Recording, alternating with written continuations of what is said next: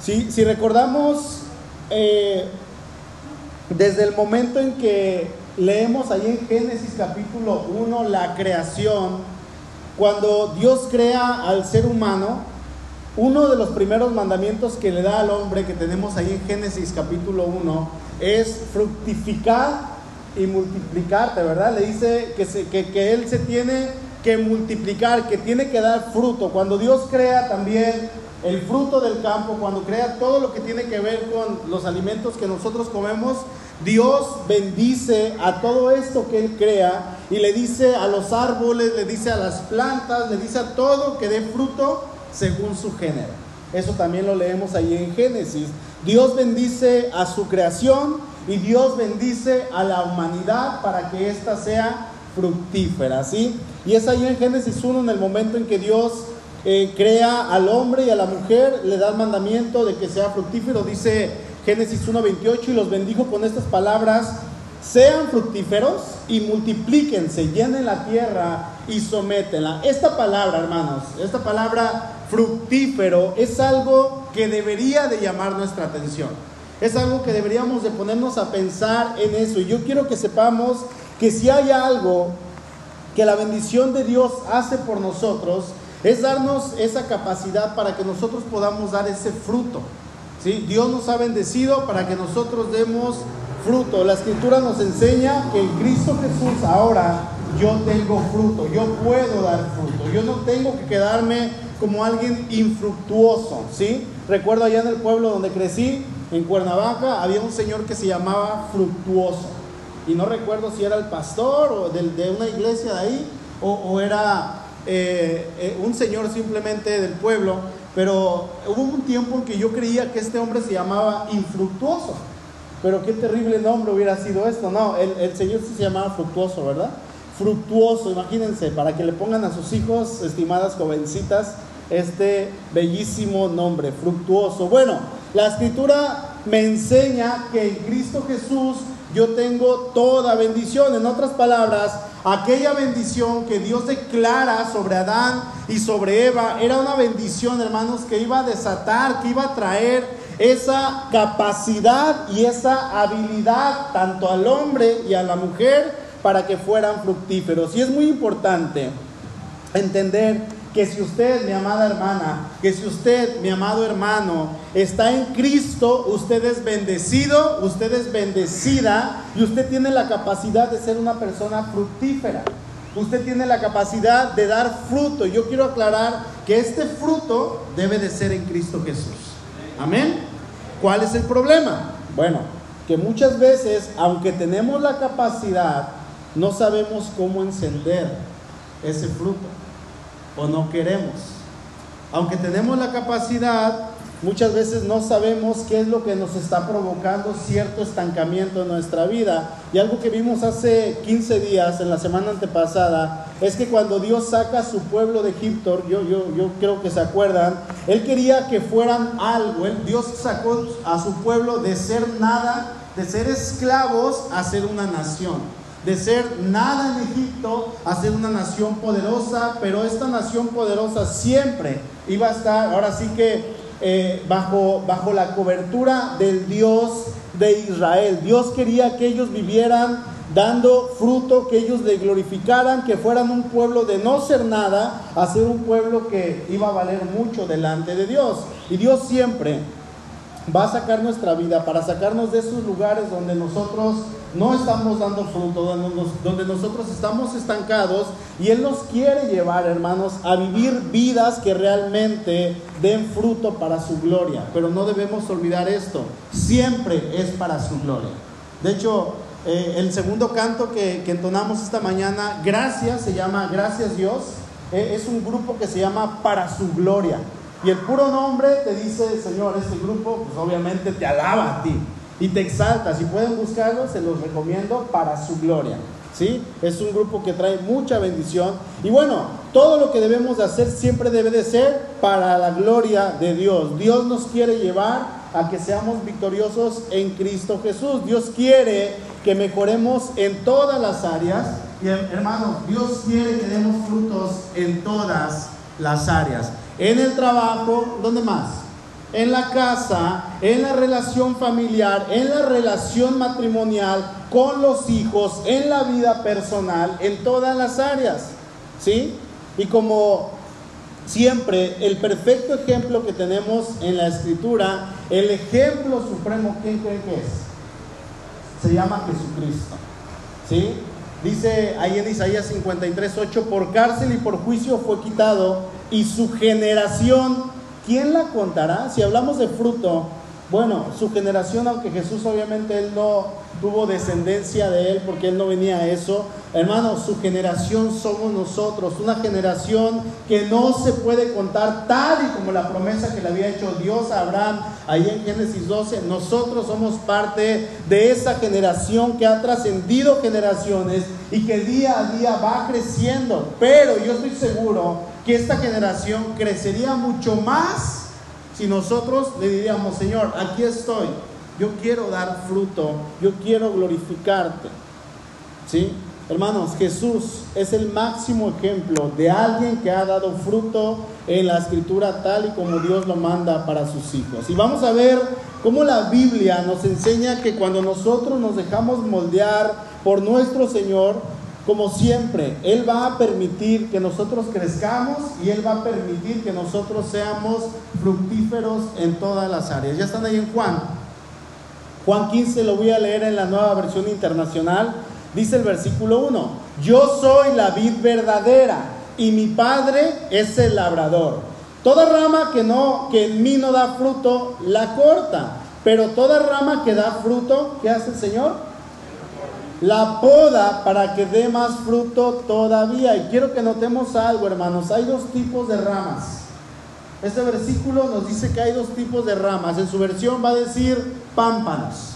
Si traen la Reina Valera 60, pámpanos eh, significa ramas. Hay dos tipos de ramas, hay dos tipos de individuos. Está el tipo de cristiano que nunca va a dar fruto. ¿Sí? Y ahorita pregúntenle al Señor en cuál se van a identificar. Está el tipo de cristiano que nunca va a dar fruto, que no tiene la visión de dar fruto, ese cristiano que no tiene como meta dar fruto, ese cristiano que no tiene la expectativa de dar fruto, es una vida estancada, está viviendo esta persona en el status quo. Y platicaba con una persona la semana y esta persona me decía, el Señor ha sido demasiado bueno conmigo. Sería incongruente de mi parte que yo me fuera al mundo a pecar. Sería incongruente de mi parte que yo dijera, Señor, pues gracias por lo que has hecho, pero yo quiero seguir viviendo mi vida.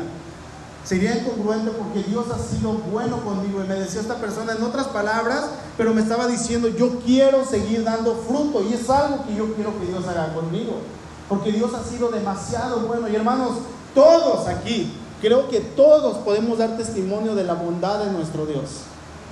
¿Sí? Todos. Yo creo que no hay ni uno que me diga, Dios fue malo conmigo este año. No, porque Dios siempre es bueno.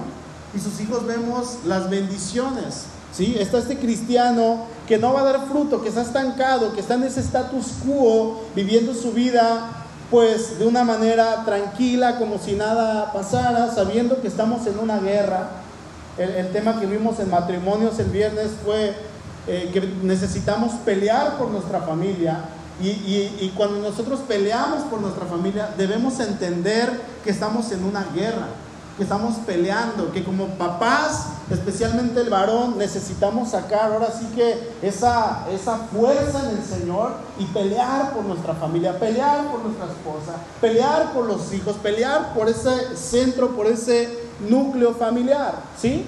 Y está, dice este versículo, que está también otro tipo de hombre, otro tipo de mujer, otro tipo de familia, ¿sí? Son aquellos que no se satisfacen, hermanos, con lo que han logrado en el pasado. Son aquellos que dicen, sí, sí, lo que, lo que hice ya quedó atrás, eso ya, pero yo prosigo a lo de adelante. Yo quiero seguir dando fruto, yo quiero seguir dando, seguir siendo de bendición y esa persona va a estar en busca de fruto. ¿Sí? Tanto para el presente como para el futuro. Lo que pasó atrás, ya lo dejó atrás, fue de bendición, gloria a ti Señor, pero yo me enfoco en lo que estoy haciendo ahorita y en lo que voy a hacer adelante. Yo no quiero quedarme quieto. Yo no quiero quedarme quieto, yo quiero seguir dando ese fruto. Dice el texto que a esta rama que, dos, que, que da fruto, hermanos, Dios hace algo. Dice el versículo 2, vamos a leerlo. Dice, toda rama que en mí no da fruto, ¿qué hace el Señor? La corta, la quitará, dice la Reina Valera 60. Pero toda rama que da fruto, ¿qué hace el Señor? La poda para que dé más fruto todavía. A los primeros que les mencioné ahorita, Dios los corta. Pero a los segundos, hermanos, Dios los poda.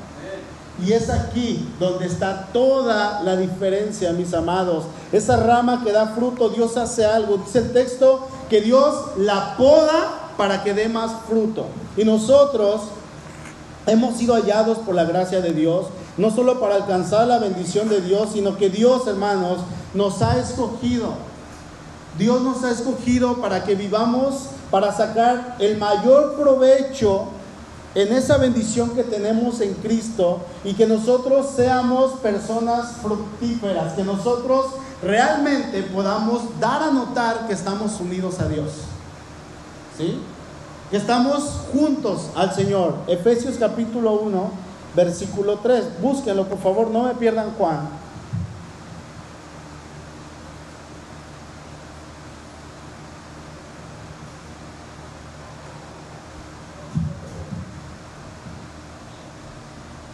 Efesios 1.3 dice, bendito sea el Dios y Padre de nuestro Señor, de, nuestro Señor Jesucristo, que nos bendijo con toda bendición espiritual en los lugares celestiales en Cristo. Hermanos, Dios nos bendijo para que demos fruto. Díganle a su vecino, Dios te bendijo para que des fruto. Y el otro responde, le dice, a ti también, ¿eh? no nada más yo. No nada más yo. No nada más me tires a mí la pedrada, a ti también, dile. No vivamos engañados, hermanos. No vivamos de esta manera creyendo. No vivamos creyendo, por favor, que Dios nos escogió y que nos bendijo con toda bendición espiritual en los lugares celestiales en Cristo y que Dios ideó y organizó un plan desde la eternidad al enviar a su Hijo Jesucristo a morir de una manera tan cruel, tan horrenda, para que nosotros estemos así de bonitos simplemente. No existen los cristianos bonitos, los cristianos eh, hijos de papi, no existen. La Biblia no habla de ellos. Nada más para que estemos viniendo al templo por venir. Es que Dios me escogió para ocupar mi lugar. Y me decía una vez una persona que llegó y se sentó en la iglesia, en una iglesia, y que estaba ya pues preparándose para el servicio, y llegó una persona y le dijo, disculpe, está sentado en mi silla. ¿No? Y nos, nos adueñamos de la silla. No, hermanos, Dios quiere que demos fruto. Dios no nos escogió nada más para que vivamos como creyentes sin nada que dar. Dios quiere que nosotros demos. Dios quiere nuestras vidas. Dios quiere que llevemos ese fruto. Amén. No lo digo yo, lo dice la escritura. ¿eh? Si alguien le quiere reclamar, reclámenle al Señor. Él es el que nos está diciendo esto. Y vamos a ver las razones por las cuales, fíjense, como Dios quiere que demos fruto, Dios va a podar a sus hijos. Vamos a ver cuáles son las razones por las cuales Dios mete su mano en nosotros y poda nuestras vidas. Si están ahí en Juan 15, vamos a seguir leyendo ahorita, pero si ustedes quieren, hermanos, que sus vidas sean fructíferas, si queremos que nuestras vidas seamos fructíferas, me incluyo yo, si queremos que nuestras vidas sean fructíferas en todas las áreas, escuchen esto, las podadas en nosotros son sumamente esenciales. Amén. Son esenciales. ¿Qué es la poda? Bueno, la poda es una operación favorable para el crecimiento de la vegetación. Fíjense que la poda va a dar a la planta una forma más armoniosa. La poda va a potenciar la floración y en el caso de los árboles frutales, la poda va a causar que tenga más fruto y todas estas cosas son el resultado de una podada. E, el Señor Jesús fue bien claro y él dijo que cuando una rama da fruto, el Padre va a ir y el Padre va a podar esa rama. ¿Para qué? para que dé más fruto. Y quiero hacer una pregunta. ¿Cuántos de nosotros, hermanos, estamos deseosos de ser podados por Dios para dar fruto y tener ese crecimiento? ¿Cuántos? ¿Cuántos realmente queremos esto? Yo creo que muchos. Quizá todos los que estamos aquí. A lo mejor hay uno que dice, ah, no, yo no. Yo no. Pero yo creo que quizá todos los que estamos aquí quieren esa poda de parte del Señor. Sin embargo, también está esa área que como seres humanos no queremos. Como seres humanos no queremos el compromiso, no queremos la poda de parte del Señor, y, pero necesitamos saber que si somos, si somos sus hijos, tienen que venir podas a nuestra vida, tienen que venir esos momentos. Si usted, hermano, quiere dar fruto y cumplir con todo lo que Dios quiere de usted en su familia, en su casa, en su trabajo, en su ministerio, que quizás está desempeñando en esta iglesia, es necesario que Dios meta sus manos y nos pode. Y si Dios nos poda, lo va a hacer por cuatro razones. Vamos a verlas de manera rápida. Dios nos poda, en primer lugar, porque Él está más interesado en lo que somos que en lo que hacemos. ¿Qué somos de parte de Dios? ¿Qué somos para Dios? Somos sus hijos. Quizá, hermano, usted esté en una situación ahí en su vida personal y, en todas las áreas en la cual usted está viendo que no está dando fruto en, en, ningún área de su vida, ni en lo financiero, ni, ni, en lo ministerial, ni en lo familiar, ni en el negocio, ni en el trabajo, y usted no entiende por qué no hay fruto. Bueno, es que la razón es que muchas veces nos ocupamos tanto en lo que estamos haciendo que no estamos tomando el tiempo de ocuparnos en lo que somos delante de Dios. ¿Sí?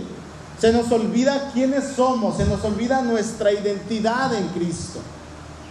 Se nos olvida que somos hijos de Dios, se nos olvida que somos de Cristo y lo que Él ha hecho en nosotros y por nosotros. Y muchas veces lo que estamos queriendo lograr en el momento supera lo que somos. Yo quiero algo más de lo que soy. Y es por eso que una de las cosas que Dios comienza a hacer es empezar a cortar, empezar a podar. Él llega y corta actitudes, comienza a podar todo aquello que nos estorba para que nosotros entendamos quiénes somos en Él. ¿Sí? Que nosotros entendamos. Él comienza a podar todas aquellas actitudes de rebeldía en nuestra vida, aquellas actitudes que nos llevan a pecar. Hermanos, es necesario que entendamos que Dios quiere trabajar en lo que somos para que Él ahora sí comience a trabajar en nuestra vida. Y a veces estamos queriendo dar otra cara de algo que no somos o de alguien que no somos. Pero necesitamos recordar quiénes somos en el Señor. ¿Sí? Si tan solo pudiéramos creerle al Señor, Dios haría grandes cosas en nuestra vida. Dios haría grandes cosas. Dios, hermanos, está más interesado en desarrollar nuestro carácter que en conservar nuestra comodidad. ¿Sí? Él va a desarrollar nuestro carácter y para hacerlo tienen que venir podas a nuestra vida. Dios quiere, hermanos, que realmente demos fruto, pero en ocasiones tú y yo nos vamos a enfocar en aquello que estamos haciendo y nos ocupamos tanto en aquello que se nos olvida, hermanos, lo que realmente somos a los ojos de nuestro Padre.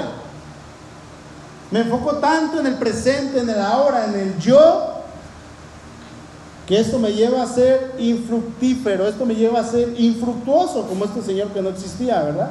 Su nombre era fructuoso. Eso nos lleva a que no haya nada de fruto en nuestra vida. Es por eso que Dios, viendo la situación en la que estamos y como Él quiere que demos fruto, Él quiere que vayamos hacia adelante, que vayamos hacia la meta, que vayamos hacia Cristo, Él va a trabajar en todas esas áreas de nuestra vida y Dios va a podar aquello, hermanos, que Él vea que no es bueno y lo va a quitar, porque somos sus hijos. Y a veces andamos de rebeldones y no queremos, Señor, no, espérate. Pero Dios va a trabajar en lo que soy. Yo, en lo que soy como padre, en lo que soy como trabajador, en lo que soy como jefe, en lo que soy como empleado, en lo que soy como esposo, en lo que soy como hijo. Dios va a trabajar en todas las áreas, en lo que soy como creyente, cada día que pasa sobre esta tierra. Porque puede ser que seamos personas, fíjense, que trabajamos mucho en la empresa donde yo estoy. Y doy más, y doy de más, y doy, ahora sí que el 110% y quiero ser el mejor, y lo soy a lo mejor, en el negocio, o a lo mejor en el ministerio, en la iglesia. Y yo me puedo enfocar mucho en eso que estoy haciendo, pero eso me va a llevar a descuidar otras áreas de mi vida. Y hago una pregunta, ¿por qué descuido mi matrimonio en ocasiones? Bueno, por mi trabajo puede ser. Puede ser porque me enfoco en otras cosas antes que lo primordial. ¿Sí? El viernes le comentaba Suri, que comenta el pastor Núñez, Miguel Núñez, y dice que a veces nos enfocamos, eh, eh, tenemos mal acomodadas nuestras intenciones, ¿no? Primeramente nos enfocamos en lo que es urgente y dejamos a un lado lo importante y aquello que es esencial, cuando debería de ser al revés. Nos enfocamos siempre primero en lo que es urgente. Tengo que hacer esto, tengo que hacer aquello, pero descuido otras áreas. Y yo comentaba y decía que en estos últimos tres, cuatro días mi niña ha estado un poquito rebeldona, así como que desobediente. Y ella, bueno, no es porque sea mi hija, ¿verdad? Pero todos van a decir de sus hijos. Pero por lo regular es obediente la niña, es traviesa, es juguetona, pero es obediente, ¿no? Entonces, tiene como tres días que no está haciendo así. Y venía con Suri en el carro, venía platicando con ella y le decía, oye, he visto que la niña está siendo un poquito rebelde, tiene ya sus tres, cuatro días. Y Suri me contestó con algo que, que, me dio con cachetada, de guante blanco, rojo, verde y los que quieran. Y me dijo, no le has puesto atención a la niña en estos días. Tienes como dos semanas que no le has puesto la atención que ella requiere. Y me puse a pensar ahí manejando y dije, sí, cierto.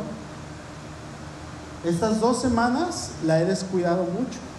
No he salido a caminar con ella, no la he llevado al parque, no me he metido a su cuarto a jugar con ella. Y ella me dice, papá, vente a jugar. Ay, voy, mi amor, espérame tantito. Y no estoy jugando con ella. Inmediatamente, hermano, se ven los resultados. ¿Sí? Inmediatamente estoy poniendo mi atención en algo que es urgente, pero no es importante. Y eso causa que ella tenga estas reacciones, ¿verdad? En su vida. ¿Por qué? Porque no está siendo atendida como ella requiere ser atendida. Entonces me puse a pensar y dije, sí es cierto, es por eso. Si yo descuido mi familia, si yo descuido mi matrimonio, mis hijos, quizá el primer lugar que está en mi corazón puede ser el trabajo, puede ser algún pensamiento, puede ser el teléfono, puede ser algo en lo que yo estoy enfocado y que no estoy poniendo atención. ¿Por qué descuidas a tus hijos a veces por darle prioridad a las amistades o a otras personas? Te digo el por qué. Bueno, porque muchas veces traemos algo a nuestras vidas que está fuera de lugar y eso nos va a llevar a descuidar otras áreas. ¿Sí? Eso nos va a llevar a descuidar todo lo importante. ¿Vamos bien? Amén. Dice el versículo 2, de ahí de Juan capítulo 15, toda rama que en mí no da fruto, ¿qué hace Dios? La corta. La segunda cosa por la cual Dios va a podar nuestra vida es porque Él corta y abre un espacio para algo nuevo. Dios va a cortar y va a abrir un espacio para algo nuevo. Necesitamos entender amados hermanos, que cuando Dios poda esa rama, Él está abriendo ese espacio para que surja algo nuevo. Hace unos días me llegó Suri, ahí en la, estaba en la sala y ya iba a hacer de comer y me llega con una cebolla a la mitad con retoñitos. Y dice, ¿qué hago con esta? Así como que viene emocionada y dije, pues córtala y fríela en el aceite. me dice, pero está bien bonita. Y le digo, pues sí, pero ¿sirve para comer? Hazla, cocínala. Dice, no. Digo, a ver, déjame ver. Ya me salí al patio, encontré de mi cumpleaños una tapa de, un pastel de plástico. Le eché tierra que tengo ahí, la planté, le eché agüita y salí a los dos días y la rama ya estaba grande. Dije, ay, qué bonita. Y le tomé foto y dije, mi bebé. Y luego Pasaron otros 3, 4 días y le eché más agua, bueno, le estaba echando agua diaria y cuando vi ya las ramas estaban así. y ayer vine acá y la trasplanté, de verdad. Y no sé ni cómo sacar las cebollas, no sé ni si la tengo que podar, yo no sé qué va a pasar, pero voy a investigar ahí en YouTube. ¿Por qué? Porque yo quiero que dé fruto, ¿verdad? Y hasta ayer contamos y esa sola cebolla ya tiene tres cebollas ahí listas para salir. Tres cebollas, nunca había plantado una cebolla. Dios, hermanos, va a cortar y va a podar. Yo no sé si la podo, a lo mejor la he hecho perder, mejor la dejo así. Pero cuando Dios entra y cuando Dios poda, Él tiene la intención de que surja algo nuevo. Necesitamos entender que Dios está haciendo esto. Y el problema de nosotros es que queremos lo nuevo, queremos la bendición de parte de Dios, pero queremos dejar lo viejo. ¿Sí? Queremos dejar eh, aquello que, no, que, que realmente nos es pecado. No queremos que Dios nos pode. Señor, por favor, no metas mano pero si quiero la bendición. No, no me puedes, no me cortes. Vayan buscando ahí en Efesios capítulo 4, por favor, en sus Biblias. Y fíjense que hay algunas cosas, o, o, muchas cosas, hermanos, dentro de nosotros, viejas maneras de ser, viejas costumbres que me hacen pecar, viejas maneras de pensar que le pertenecían al viejo hombre, pero yo las sigo teniendo en el presente, viejos hábitos, viejas cosas que siempre van a ser estorbos para aquello que Dios tiene para mí. ¿Sí? Y que yo no los quiero soltar. Efesios 4:22 Voy a estar leyendo en la nueva traducción viviente, si gustan acompañarme en pantalla, se ve un poquito borroso, pero ahorita se acomoda. Dice el verso 22, desháganse de su vieja naturaleza pecaminosa y de su antigua manera de vivir que está corrompida por la sensualidad y el engaño. Dejemos que Dios pode nuestra vida para que pueda venir eso, hermanos, que Él tiene para nosotros. Verso 23. Y en cambio, dice Pablo, dejen que el Espíritu les renueve los pensamientos y las actitudes. Pónganse la nueva naturaleza creada para ser a la semejanza de Dios, quien es verdaderamente justo y santo. Quiten, dice Pablo, quiten todo aquello que no les deja llevar fruto. Quítenlo de su vida. No lo permitan, ni siquiera lo consientan poquito, quítenlo. ¿Sí? Y dejen que Dios les dé esa nueva naturaleza y disfruten esa nueva naturaleza. Pero hermanos, como les digo, a veces sabiendo que necesitamos ser podados, no queremos necesitamos dar fruto para, al ser podados, ¿verdad? Pero seguimos conservando aquellas actitudes viejas que son del viejo hombre que habitaba antes en mí, pero yo ahí las tengo. El Señor resulta que me hizo una nueva criatura, me quitó el viejo ropaje, lo hizo a un lado y, resulta que yo lo veo y ya tengo la nueva vestidura, esa nueva criatura que soy en Cristo, pero veo la ropa y digo, bueno, esta me la quedo y me la pongo otra vez. Y eso me lleva a ser como antes. ¿Qué cosas necesitamos quitar? Bueno, los siguientes versículos de Efesios 4 nos lo van a decir. Verso 25. Así que dejen de decir mentiras. 26. Además, no pequen al dejar que el enojo los controle. 27. Porque el enojo da lugar al diablo cochino. 28. Si eres ladrón, deja de robar. 29. No empleen un lenguaje grosero ni ofensivo 30. No entristezcan al Espíritu Santo de Dios con la forma en que viven. Y es que le decimos, Señor, no quiero que me podes, pero quiero las bendiciones. No quiero que me cortes, pero quiero seguir viviendo de la misma manera, pero quiero crecer. Hermanos, somos parte de esa vid. Dice Jesús ahí en el, en el verso 1, yo soy la vid verdadera. Somos parte de esa vid que es Jesús y estamos unidos a Él. Amén. Sigue diciendo el verso 30. Recuerden que Él los identificó como suyos. Pablo nos sigue mostrando qué cosas se encuentran en esas ramas que no queremos que el Señor nos pone. Son todas estas cosas y más. 31. Líbrense de toda amargura furia, enojo, palabras ásperas, calumnias y toda clase de mala conducta. Hermano, ¿qué es lo que usted no quiere que Dios pode en su vida? Y que eso que no quiere que Dios pone en su vida no le permite a usted gozar de esas bendiciones que Dios tiene para usted. Pregúntese ahí en su corazón, pregúntese en su lugar, Señor, ¿cuáles son aquellas actitudes que no quiero dejar, que me están estorbando? Alguien dijo por ahí lo siguiente, no hay crecimiento si no hay cambio, no hay cambio si no hay pérdida y no hay pérdida sin dolor. Creo que fue el pastor Rick Warren. ¿Sí? No hay crecimiento si no hay cambio, no hay cambio si no hay pérdida y no hay pérdida sin dolor. La poda va a traer dolor, sí, va a traer dolor, pero también va a traer ese fruto apacible. Va a traer esa bendición que nosotros queremos y que a veces ni siquiera sabemos qué es lo que el Señor tiene para nosotros. Vamos a tener, hermanos, que atravesar eso que es doloroso, eso que es incómodo, ¿sí? Pero lo que Dios está buscando en nuestras vidas es remover algunas cosas que nos estorban para que puedan venir las, las nuevas y traigan esa bendición a nuestra vida. Amén. Ahora, la tercera cosa por la cual Dios nos poda, dice el verso 2 de ahí de Juan capítulo 15, pero toda rama que da fruto la poda para que dé más fruto todavía. Dios nos va a podar porque Dios nos da forma. Dios quiere darnos forma y hay, veces que nuestra forma de hacer las cosas, nuestra forma de actuar, nuestra forma de pensar, nuestra forma ha estorbado, hermanos, la manera que Dios quiere glorificarse en su vida. Dios eh, quiere darnos esa forma, pero mi forma estorba la manera en que Dios quiere obrar en mi vida. ¿Sí?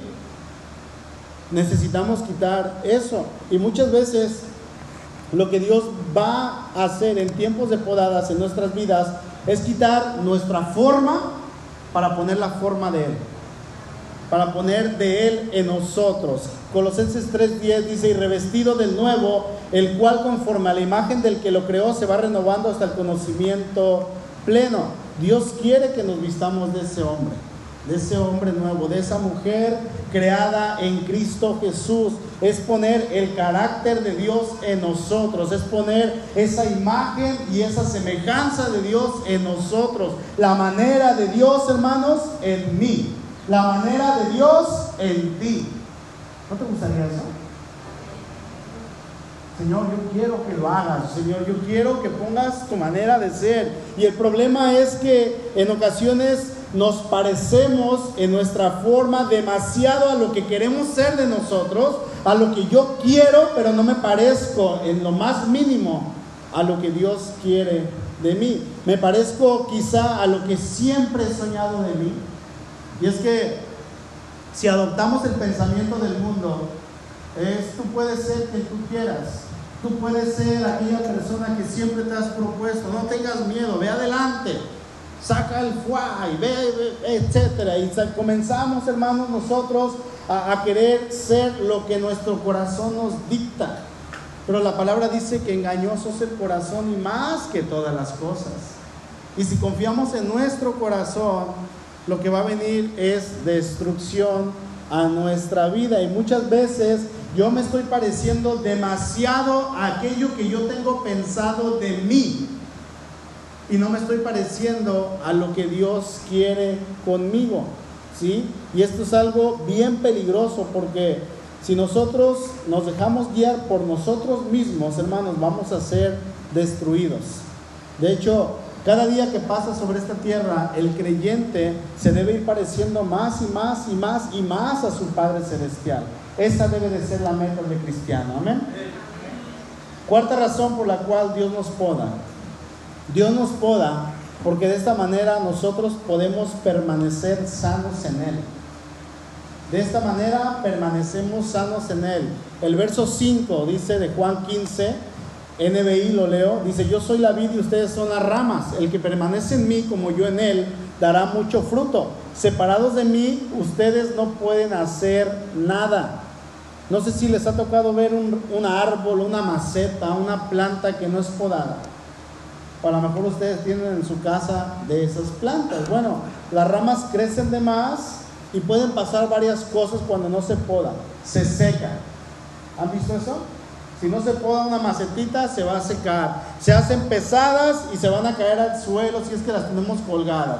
Si las tenemos en una maceta, por ejemplo, si abren cualquiera de esas palmas, de las rojas o no sé qué color son, fuchsia, rositas, no me sé bien los colores, de esas que están allá, van a ver que la raíz está completamente así, porque la raíz ya creció y se hizo esto.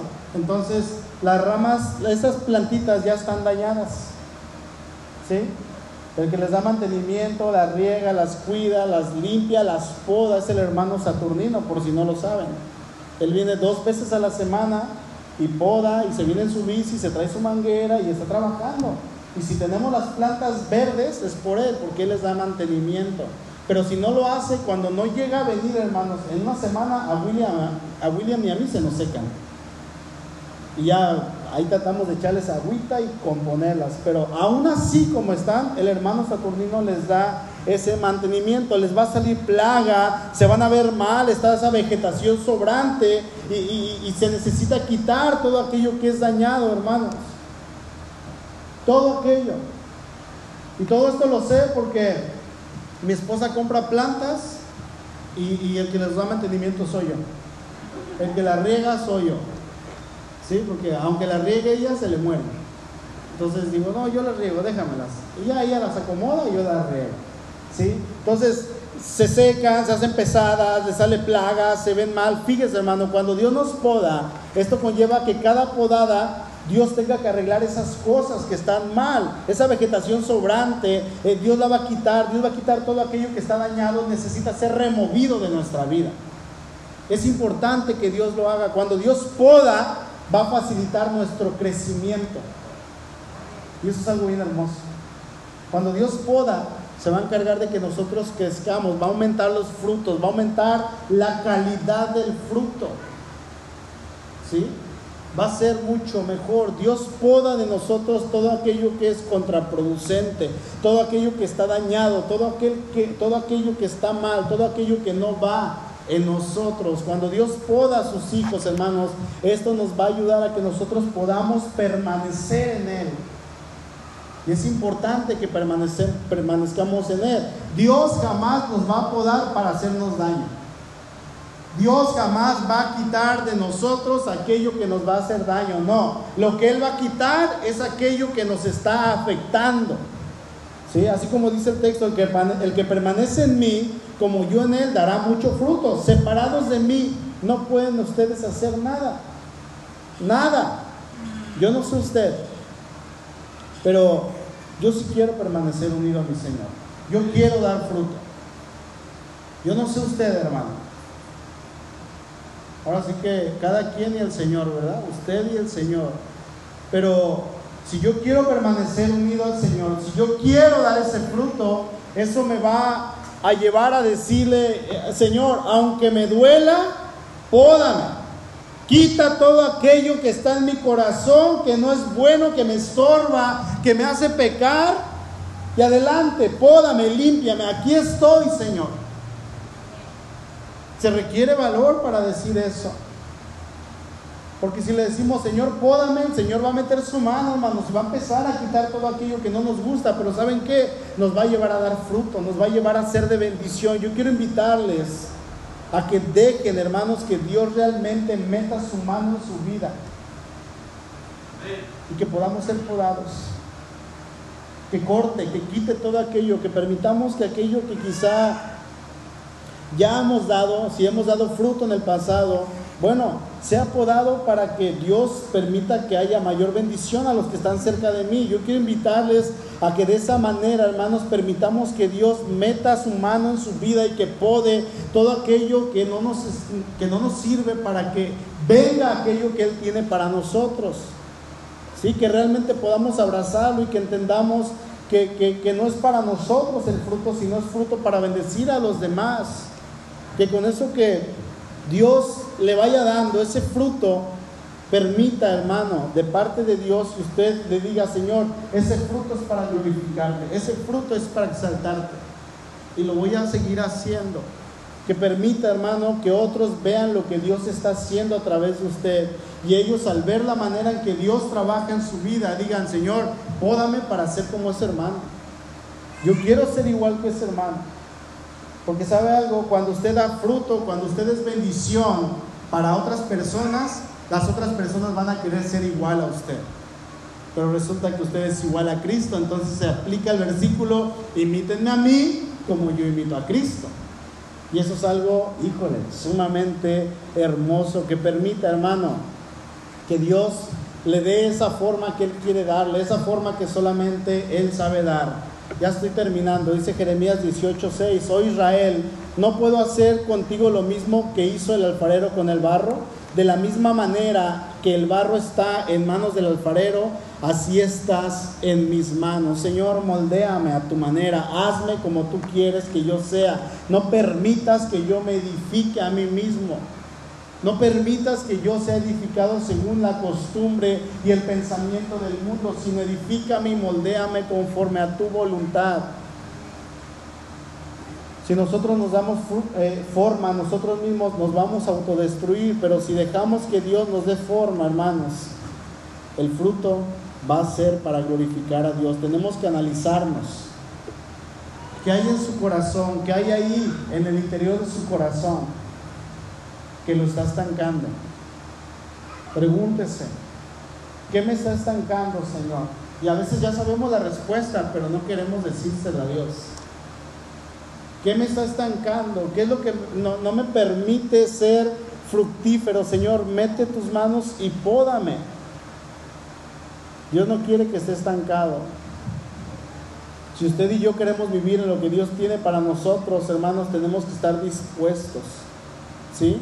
Es como si yo quisiera avanzar y caminar pero con un ancla agarrada y adorándose en donde quiera que yo voy caminando, entre la terracería, entre la piedra y de repente se atora con un tronco y yo sigo jalando y le digo, Señor, aquí estoy, pero estoy jalando de más, estoy jalando en balde, ¿sí? Resulta, hermano, que no queremos soltar esos viejos hábitos que le pertenecen al viejo hombre. Entendamos, hermanos, que si queremos realmente vivir en la voluntad de Dios, dando fruto, necesitamos podadas. Necesitamos que Dios corte. ¿Tú sabes por qué David tuvo que pasar todos esos sufrimientos para llegar a ser rey? ¿Sabes por qué David cuando fue ungido por, por Saúl, por, por Samuel el profeta, tuvieron que pasar casi 30 años para que él pudiera ser rey, pero pasó por sufrimiento, pasó por dolor, pasó por hambre, pasó por escasez? ¿Tú sabes por qué? Bueno, porque Dios tenía algo grande para él. Y él en el camino siempre estuvo glorificando a Dios. Y aún en esa situación él estaba dando fruto, hermano. Nunca podemos esperar caminar en todo lo que Dios tiene para nuestra vida si no queremos que Dios corte nada. Si yo quiero avanzar y si yo quiero caminar en los caminos de Dios, necesito dejar que Él corte. Necesito dejar que Él pode. Es necesario que Dios pode nuestra vida. Amén. Termino con Juan capítulo 15, versículo 16. Uno de mis versículos favoritos en toda la escritura es este. Y este versículo lo dijo una mujer de Dios, una esposa de un pastor allá en Juárez, que su esposo pastor había muerto un año atrás, unos meses atrás y su esposo había sido pastor en una iglesia cerca de 70 años. 70 años pastoreando y dio mucho fruto. Y esta mujer llega a donde estábamos y comienza a dar una enseñanza y algunos de nosotros estábamos ya un poquito quizá como ya cargados por todo lo que teníamos de, estudios y del tiempo y la soledad y etcétera allá en Juárez. Y de repente esta mujer nos lee este versículo y dice, no me eligieron ustedes a mí, sino que yo los elegí a ustedes y los he puesto para que vayan y den fruto y su fruto permanezca, para que todo lo que pidan al Padre en mi nombre, Él se los dé. Hermanos, fuimos elegidos por Dios para dar fruto. Recuerden, no fuimos elegidos para ser cristianos bonitos. No fuimos elegidos para no hacer nada. Pregúntele al Señor, ¿qué quieres de mí? ¿Qué fruto quieres que yo dé? Aquí está mi vida, Señor. Si necesito podadas, poda y quita todo aquello que me estorba. Amén. Vamos a orar.